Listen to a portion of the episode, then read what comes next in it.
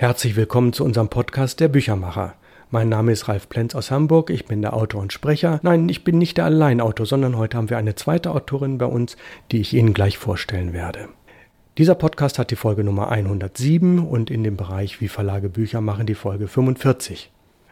Zu Gast heute bei uns im Studio, ja wirklich ganz real und nicht nur virtuell, ist Dr. Petra Hauptfeld, Professorin in Österreich. Sie wird sich gleich selbst ganz kurz vorstellen. Und meine allererste Frage ist natürlich, Petra, wie war dein allererster Eindruck beim Auspacken der 13 Bände Perlen der Literatur? Ja, hallo an alle. Herzliche Grüße aus Hamburg. Ich hatte den Eindruck, dass es sich hier bei den Büchern um Wertvolles handelt. Das passt ja auch sehr gut zu den Perlen und zu der Thematik. Es liegt einerseits an der dunkelblauen Farbe der Bucheinbände kombiniert mit der silbernen Schrift und andererseits auch an der Haptik der Bücher. Wenn man sie angreift, fühlt man etwas Kraftvolles, Gehaltvolles. Ja, prima, danke für dieses kleine Eingangslob. Petra, du bist promovierte Germanistin und lehrst als Professorin an einer österreichischen FH.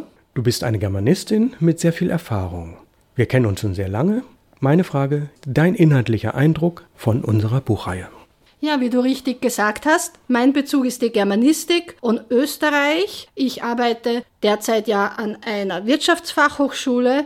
Mir gefällt besonders der europäische Gedanke in der Buchreihe. Neben den österreichischen oder besser gesagt deutschen Autorinnen kommen auch Stevenson und Orwell zum Zug. Und ich glaube, du hast ja vor, auch Ost- und Südosteuropa mit einzubeziehen.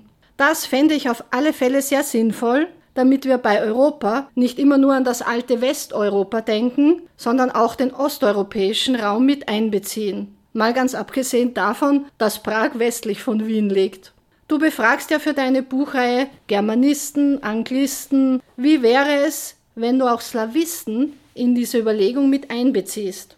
Aber ich gebe zu, ich bin hier parteiisch. Ich habe ja eingangs erwähnt, dass ich an einer Fachhochschule im Wirtschaftsbereich arbeite und wir Betriebswirte für den ost- und südosteuropäischen Raum ausbilden. Und ich persönlich hatte immer schon eine Vorliebe für dieses Europa. Interessant finde ich an der Buchreihe auch, dass du neben weniger bekannten Autorinnen auch Bekannte verlegst, auch Österreicher natürlich wie Franz Kafka oder zum Beispiel Hannelore Valenczak mit dem Genre der fantastischen Erzählungen. Der Titel, den du in deiner Perlenreihe ausgewählt hast, Das Fenster zum Sommer, diente 2011 auch für eine Filmvorlage.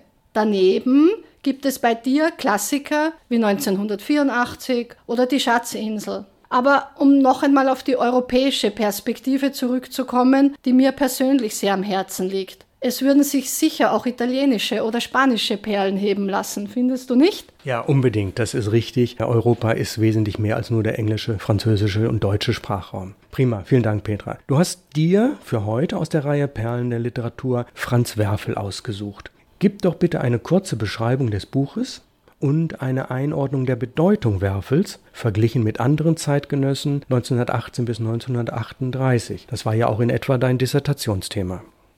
Ja, und danke für dieses Stichwort. Mein Dissertationsthema betraf ja die österreichischen Romane der Zwischenkriegszeit, die ein zentrales Familienthema zum Inhalt hatten und die eben mit der Sozialgeschichte dieser Zeit in engem Zusammenhang stehen ob die Romane somit eine Antwort auf die familiären Krisen der Zwischenkriegszeit geben können oder wie sich diese spannungsgeladene Zeit ihrerseits auf die Familienkonstellationen ausgewirkt hat. Ich habe Werfels Erzählung, eine blassblaue Frauenschrift, ausgewählt in deiner Perlenreihe. Sie ist 41 erschienen, spielt aber 36 und passt also thematisch sehr gut in diese Zeit. Die Thematik handelt darum, dass eine vormalige jüdische Geliebte des Sektionschefs Leonidas in Wien diesen bittet, sich für den Sohn einer Freundin stark zu machen. Der Sektionschef glaubt ja zuerst, dass es sich um seinen Sohn handelt. Stellvertretend wird dieser deutsch-jüdische Konflikt anhand der Bestellung eines Lehrstuhls für Medizin ausgehandelt, wo sich Leonidas eben für den Professor Abraham Bloch ausspricht um, Zitat, dem großen Nachbarn den Wind aus den Segeln zu nehmen und sich damit gegen den Minister stellt. Natürlich hat die Unterstützung von Menschen anderer kultureller und ethnischer Herkunft gerade durch das Thema Migration eine sehr hohe Brisanz, gerade heutzutage. Deshalb finde ich auch die Auswahl des Buches in deiner Perlenreihe sehr wichtig und richtig. Der Roman oder besser die Erzählung spielt 36, wie ich schon gesagt habe, und zwar in der höheren Beamtenschaft, wo Werfel aber nur andeutet, was zu befürchten ist in Zukunft. Eben dies ist meines Erachtens zentral für das Buch. Wenn man die Stellen liest, die sich im Ministerium abspielen und die Gedanken des Leonidas dazu, bekommt man einen Einblick in das österreichische Beamtentum und daran schließt sich auch eine meiner Lieblingsstellen, nach der du gefragt hast. Ich zitiere jetzt aus dem Buch es war nicht die Sache dieses Beamtentums, mit offenem Visier zu kämpfen. Man benutzte gelenkig die Strömung der Welt, von der man sich mit Umsicht treiben ließ, um die unerwünschten Klippen zu vermeiden und die erwünschten Halteplätze anzustreben. Er aber, es geht um Leonidas, den Sektionschef,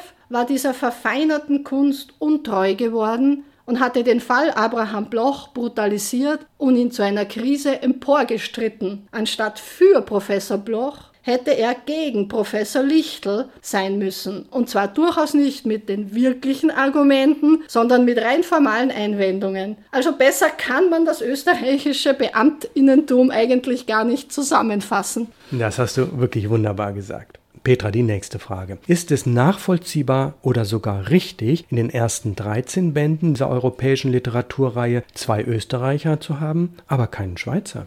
Ja, auch eine sehr wichtige und interessante Frage, wenn wir von der Dachregion sprechen. Ich denke, es hängt davon ab, welche Autorinnen und Autoren und welche Themen du verlegen möchtest. Wenn wir europäisch denken, wie ich ja eingangs schon erwähnt habe, könnte man auch argumentieren, warum in den ersten 13 Bänden kein italienischer Autor vorkommt. Zum Beispiel. Kurze Zwischenbemerkung mit dem Wort Dach. D ACH hast du ja sicherlich Deutschland, Austria für Österreich und CH für Schweiz genannt. Diese Abkürzung ist nicht jedem geläufig. Dach. Natürlich könnte ich mir vorstellen, dass ein Verlag mit deutschsprachigem Zielpublikum vor allem daran interessiert ist, Bücher aus dem deutschsprachigen Raum zu verlegen. Das schließt aber meines Erachtens anderssprachige Autorinnen und Autoren nicht aus, zumal ja hier auch die Frage der Übersetzung eine große Rolle spielt. Aber zurück zur Dachregion.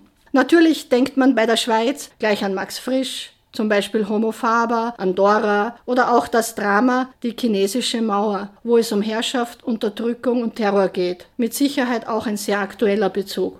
Oder Friedrich Dürrenmatt und Adolf Muschk. Ich denke aber, dass es nicht darum gehen kann, jetzt akribisch aufzurechnen, wie viele Autorinnen und Autoren jetzt aus Deutschland, Österreich oder der Schweiz stammen. Es geht schließlich um die Qualität der Romane und auch um die Entdeckung neuer Perlen.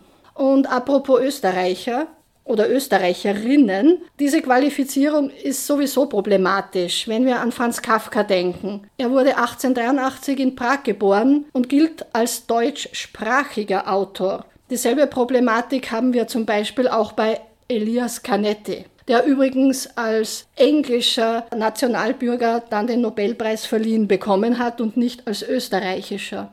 Übrigens ein sehr interessanter Autor für deine Reihe. Canetti wurde 1905 in Bulgarien geboren und diese Beispiele ließen sich fortsetzen. In dem Zusammenhang wäre es vielleicht besser oder auch weniger verfänglich von deutschsprachigen AutorInnen zu reden. Ich habe auch gesehen, dass du in deiner ersten Reihe vier AutorInnen und neun Autoren verlegt hast. Vielleicht gibt es auch hier noch Luft nach oben, ohne von Quotenfrauen in der Literatur zu sprechen sondern von der Qualität ihres Schreibens. Die bereits erwähnte Hannelore Valenschak wäre hier ein gutes Beispiel, aber natürlich auch europaweit Colette, Selma Lagerlöf oder die Österreicherin Anna Mitkutsch. Ja, Petra, vielen Dank. Das sind sehr, sehr schöne Anregungen. Und der erste Wurf kann nicht perfekt sein. Da sind wir uns sicherlich drin einig. Es geht um Inhalte und nicht um ein Proportzählen. Ja, welche weiteren, vielleicht älteren Autoren würdest du uns denn für das nächste oder übernächste Programm empfehlen, sprich für 2023 oder 2024? Was sind deine Ideen?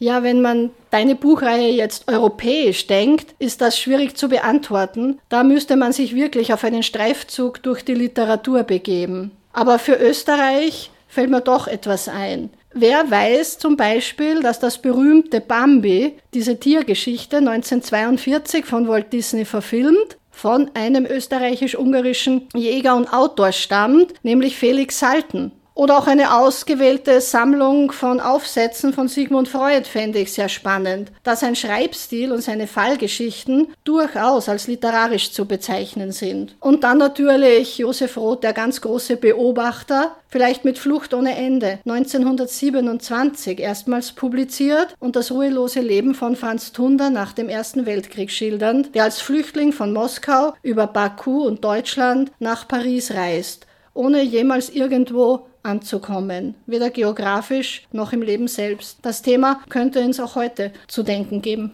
Ja, an Sigmund Freud habe ich natürlich schon mehrfach gedacht. Ich habe ja Psychologie studiert im Nebenfach und er hat mich immer sehr begeistert, weil er wirklich toll schreiben kann.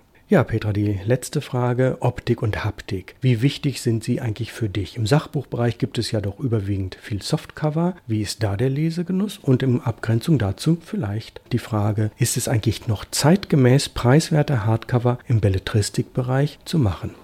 Absolut, da bin ich ganz deiner Meinung. Denn als Leserin sind mir Hardcover viel sympathischer als Softcover. Sie bleiben in Form, sehen im Bücherregal gut aus, man findet sie leicht, die Bücher werden zu Freunden, die man teilen kann, man kann sie auch verleihen, man kann Textpassagen anstreichen, ohne dass das Buch gleich auseinanderfällt. Gerade in unserer technisierten Welt, finde ich, ist ein gut gemachtes Hardcover sehr wertvoll. Und wenn es auch noch preiswert ist, würde ich es auf alle Fälle einem Softcover vorziehen.